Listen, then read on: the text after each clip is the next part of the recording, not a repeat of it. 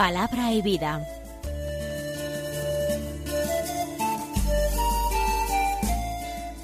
Con el Padre Manuel Horta, desde Sevilla.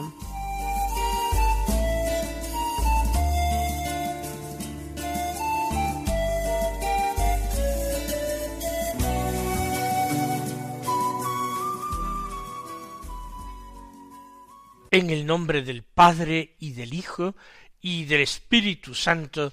Amén. Alabados sean Jesús y María. Muy buenos días, queridos amigos, oyentes de Radio María y seguidores del programa Palabra y Vida. Hoy es el lunes de la tercera semana del tiempo ordinario. Un lunes que es 23 de enero y la Iglesia, particularmente la Iglesia española, celebra la memoria de San Ildefonso. San Ildefonso nació en Toledo, de una familia noble, a comienzos del siglo VII. Se hizo monje, siendo joven, en un monasterio en la cercanía de su ciudad, de Toledo, un monasterio importante y famoso en la España de aquel tiempo, la España visigoda, el monasterio de Agalí. Durante el reinado del rey godo Recesvinto, concretamente en el año 657, fue elegido como arzobispo de Toledo, sucediendo a San Eugenio. Fue un gran teólogo, enamorado de la Virgen María, defendió la virginidad de María frente a quienes la impugnaban. Escribió también sobre el bautismo, fijando la fe ortodoxa acerca del sacramento. Y murió, tal día como hoy, un 23 de enero del año 667. Su cuerpo fue trasladado ya luego, con la invasión musulmana, fue llevado a Zamora. Vamos a escuchar ahora la palabra de Dios que se proclama en la liturgia de la misa del día. Seguimos leyendo el segundo Evangelio, el Evangelio de San Marcos. Estamos en el capítulo tercero, del que hoy tomamos los versículos veintidós al treinta, que dicen así En aquel tiempo los escribas que habían bajado de Jerusalén decían Tiene dentro a Belcebú y expulsa a los demonios con el poder del jefe de los demonios. Él los invitó a acercarse y les hablaba en parábolas. ¿Cómo va a echar Satanás a Satanás? Un reino dividido internamente no puede subsistir. Una familia dividida no puede subsistir. Si Satanás se revela contra sí mismo para hacerse la guerra, no puede subsistir. Está perdido. Nadie puede meterse en casa de un hombre forzudo para arramblar con su ajuar, si primero no lo ata. Entonces podrá arramblar con la casa.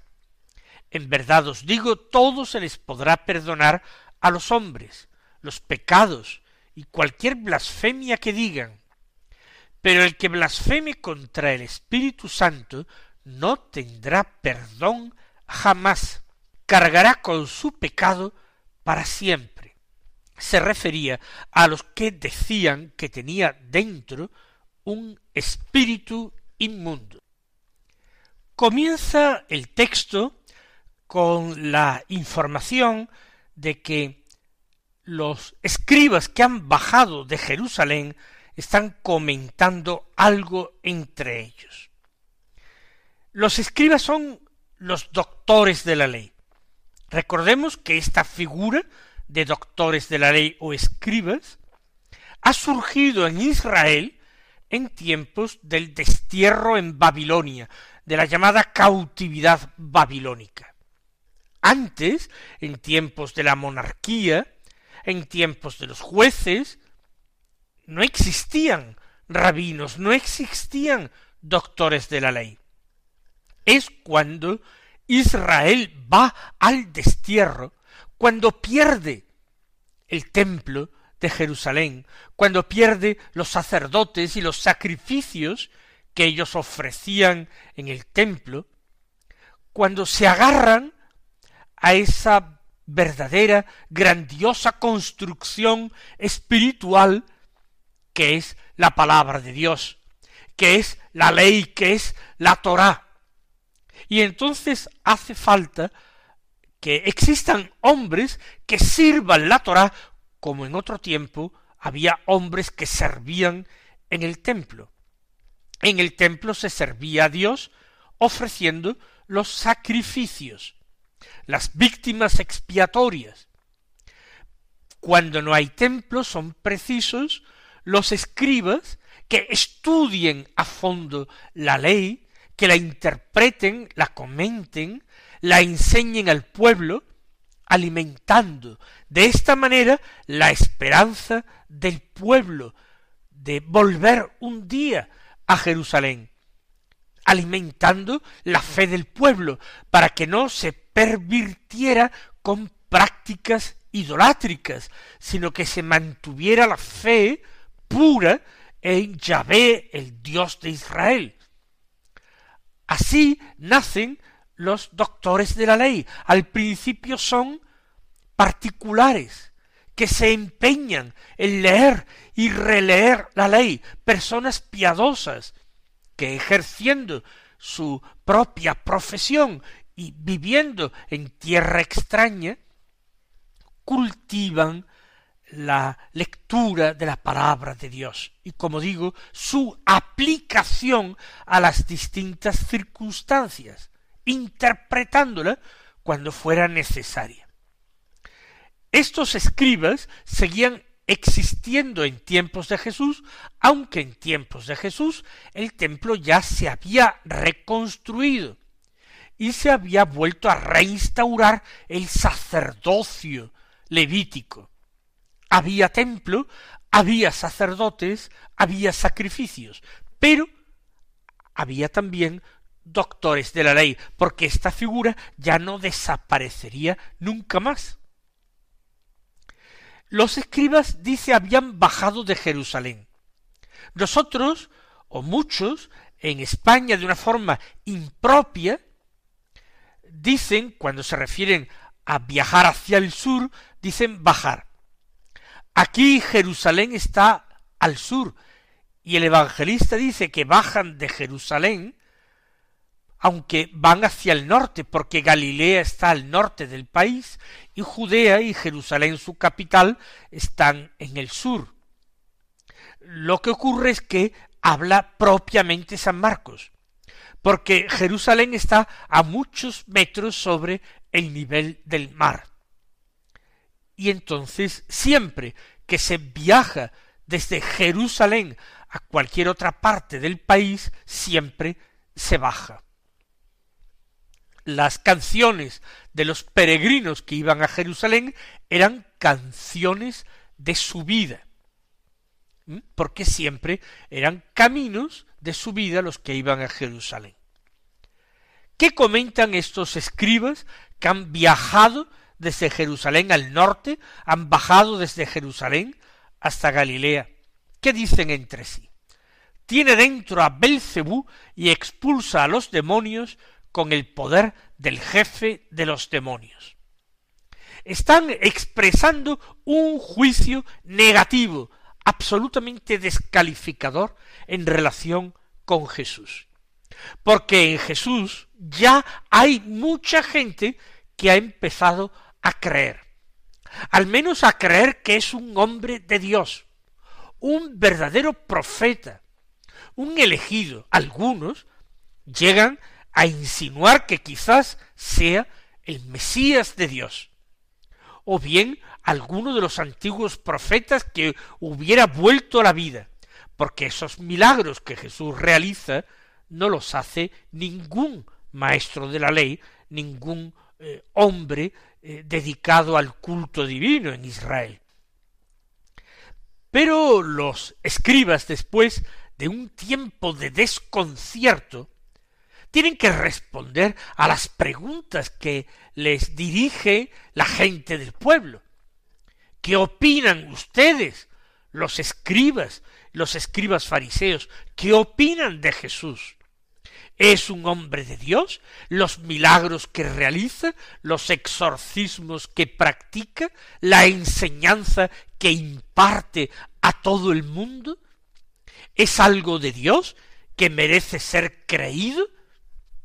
Y ellos tienen que tomar una decisión, porque al comienzo dirían que lo estaban estudiando, pero esa actitud de decir lo estamos estudiando no se podía mantener indefinidamente. Lo que sí es cierto es que hay un conflicto de intereses, que a los doctores de la ley, a los escribas, no les interesa que Jesús sea creído, porque Jesús enseña con una autoridad que ellos no tienen, Jesús une a sus enseñanzas milagros estupendos que ellos no realizan. Por tanto, Jesús les dejaría a ellos propiamente sin discípulos, sin prestigio ni relieve social. Los doctores de la ley tendrían que reconocer que su época había pasado que ellos ya no tenían ninguna misión que cumplir o tendrían que reconvertirse profundamente en predicadores del Evangelio de Jesucristo. Tendrían que ponerse como discípulos de Jesús para ser luego enviados por él a enseñar como nuevos doctores de la nueva ley. Pero ellos traicionando realmente lo que leen en la escritura, acallando sus conciencias que les denunciarían ante ellos mismos, se esfuerzan por desacreditar a Jesús. Y explican sus milagros, diciendo que esos milagros no son obra de Dios, sino obra del demonio. Tiene dentro a Belcebú, y expulsa a los demonios con el poder del jefe de los demonios. No hay otra explicación posible para ellos, o al menos es la que quieren que sea creída, para que la gente se aparte de Jesús con miedo, no queriendo tener ningún trato con Belcebú, con los demonios. Jesús calificará al final de este texto muy duramente esta interpretación malvada de los escribas. Ahora Jesús dice los invitó a acercarse y les hablaba en parábolas. ¿A quién invitó a acercarse? ¿A quién enseña en parábolas? A sus discípulos, a los oyentes del pueblo, también a los escribas. Sí, también, con toda certeza, a los escribas. Porque los escribas abiertamente no le están diciendo que él está poseído por el demonio. Se lo dicen los escribas a la gente y se lo dicen los unos a los otros entre sí. De cara a Jesús, procuran todavía mantener las apariencias. Una apariencia de respeto o de cortesía o incluso de cordialidad. No cesan de estudiarlo como a un fenómeno, por eso los lo invitan incluso a comer en sus casas, en casa de escribas famosos, para poder estudiarlo de cerca y encontrar contradicciones en su enseñanza tratan de desenmascararlo, aunque todo en la vida y en la enseñanza de Jesús está hablando de Dios y está perfectamente de acuerdo con las escrituras. Jesús los invita a acercarse y dice, ¿cómo va a echar Satanás a Satanás? Esto es lo que están afirmando los escribas, que es que con el poder del demonio que expulsa a otros demonios. ¿Cómo va a poder echar Satanás a Satanás? ¿Se podrá echar a sí mismo? ¿Podrá echar a los suyos, a sus ayudantes? Un reino dividido internamente no puede subsistir. Si Satanás se revela contra sí mismo para hacerse la guerra a sí mismo, no puede subsistir, está perdido. Sería enormemente positivo pero no es verdad. La acción diabólica todavía tiene tiempo concedido por Dios para desarrollarse. Los demonios tienen todavía permisión de Dios para tentar a los hombres. Si Satanás se rebelase contra sí mismo, se hiciera a sí mismo la guerra, se echara a sí mismo de los hombres, ¿qué sentido tendría todo? No habría ya más endemoniados. No habría siquiera pecado si Satanás decide no tentar a los hombres. Y Jesús pone una comparación. Nadie puede meterse en casa de un hombre forzudo para arramblar con su ajuar si primero no lo ata. Entonces podrá arramblar con la casa. El hombre forzudo aquí es, sería, Satanás, es Belcebú. Es fuerte, fuerte por la debilidad de los hombres, porque los hombres decidieron vivir en la tiniebla, en la oscuridad, más que de cara a la luz, porque Adán se escondió de Dios entre los árboles del jardín y huyó de la luz que lo buscaba. Ese hombre forzudo es el que se ha convertido en el príncipe de este mundo porque los hombres le han otorgado esa posibilidad. Él es el que tiene fuerza, poder. Pero nadie podría entrar en su casa y quitarle todo lo que tiene si no lo ata primero. Si está desatado, Satanás puede defenderse. Y ahora Jesús sin alargar la comparación, como lo hacen otros evangelistas, San Mateo, por ejemplo, concluye En verdad os digo que todo se les podrá perdonar a los hombres, los pecados y cualquier blasfemia que digan. También las blasfemias contra Dios, que son una grave ingratitud, que son verdaderamente un pecado diabólico oponerse frontalmente a Dios e insultarle y atentar contra su honor, se le podrá perdonar a los hombres todo pecado, incluidas las blasfemias, si hay arrepentimiento. Pero, dice Jesús, el que blasfeme contra el Espíritu Santo no tendrá perdón jamás. ¿A qué se refiere Jesús? ¿Cuál es el pecado de blasfemia contra el Espíritu Santo? Lo dice San Marcos al final de este texto.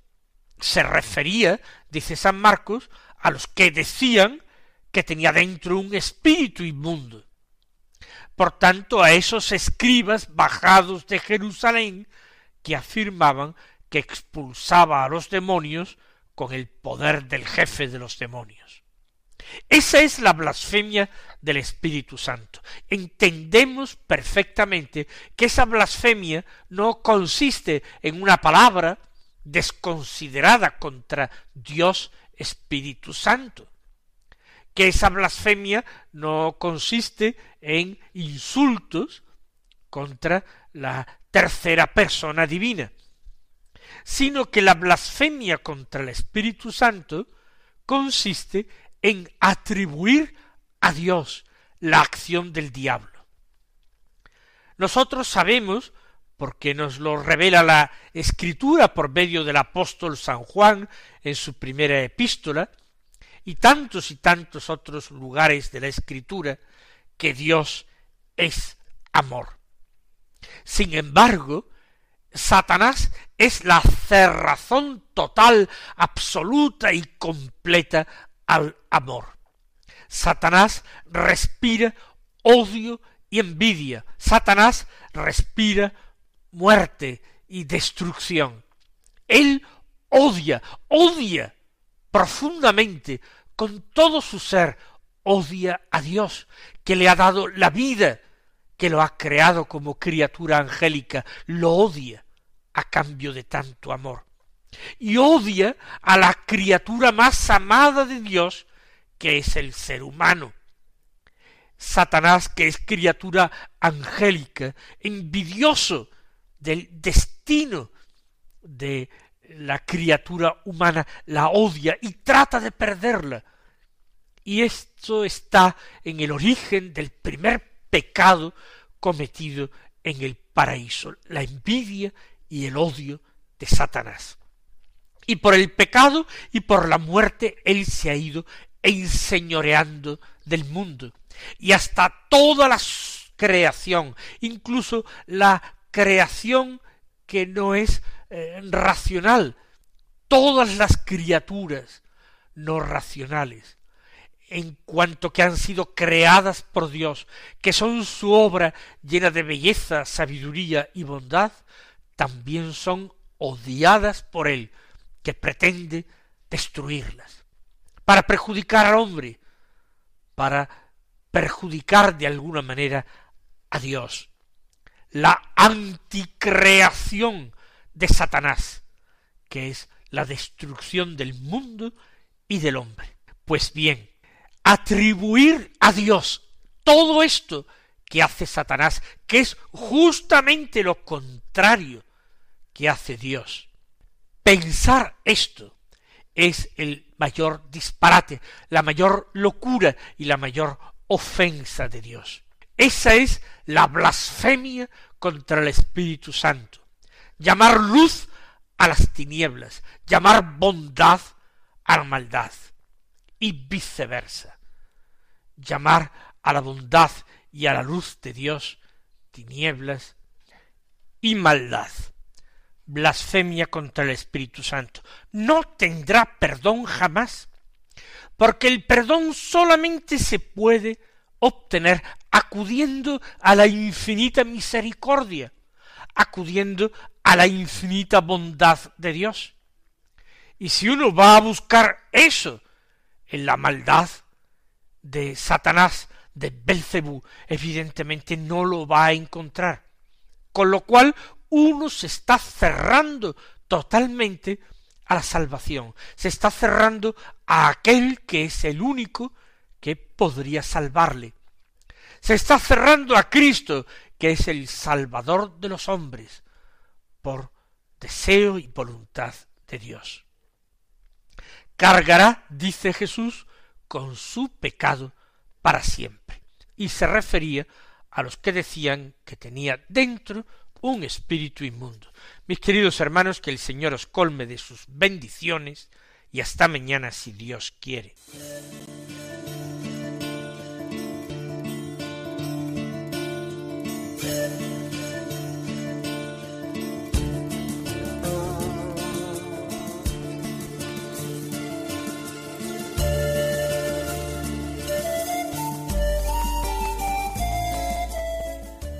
Concluye Palabra y Vida, un programa dirigido desde Sevilla por el Padre Manuel Horta.